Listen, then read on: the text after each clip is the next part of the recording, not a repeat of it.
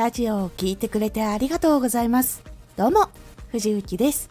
さて、今回のテーマは、伝えるときは相手の疑問を予想して内容を作ろう。ラジオの原稿、内容を作るときは、この内容に関わる疑問、そして話している中で生まれるであろう疑問についてしっかり考えて内容を作ることをお勧めしますこのラジオでは毎日19時に声優だった経験を生かして初心者でも発信上級者になれる情報を発信しています。それでは本編の方へ戻っていきましょう。相手の疑問が解決されていくとどんどん相手も前向きにそして情報が得やすくなるからおすすめなんです。自分が思った疑問がどんどん解決していくと相手の人はすごくあこの人分かってるなそうそこが分かんなかったんだよっていう風にだんだんと感じていってくれるので謎が解決していくと気持ちもすがすがしくなっていくし信頼も得やすくなっていきます。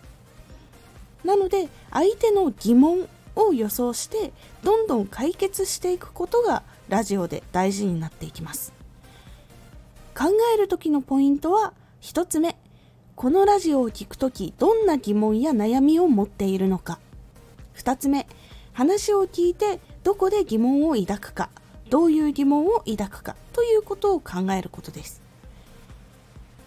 疑問解決のための内容をしっかりと入れてラジオの内容を作っていきましょう。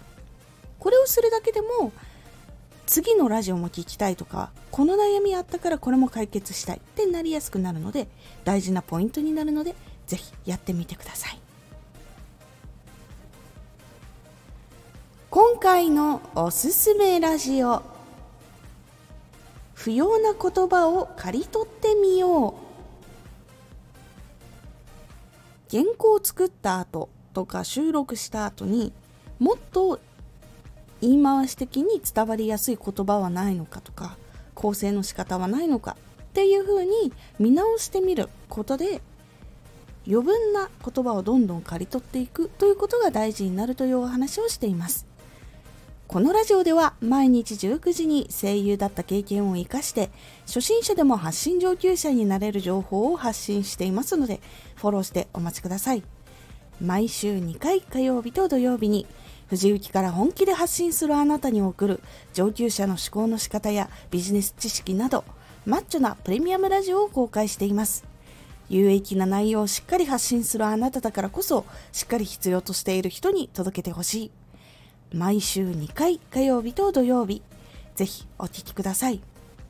Twitter もやってます。Twitter では活動している中で気がついたことや役に立ったことをお伝えしています。ぜひこちらもチェックしてみてね。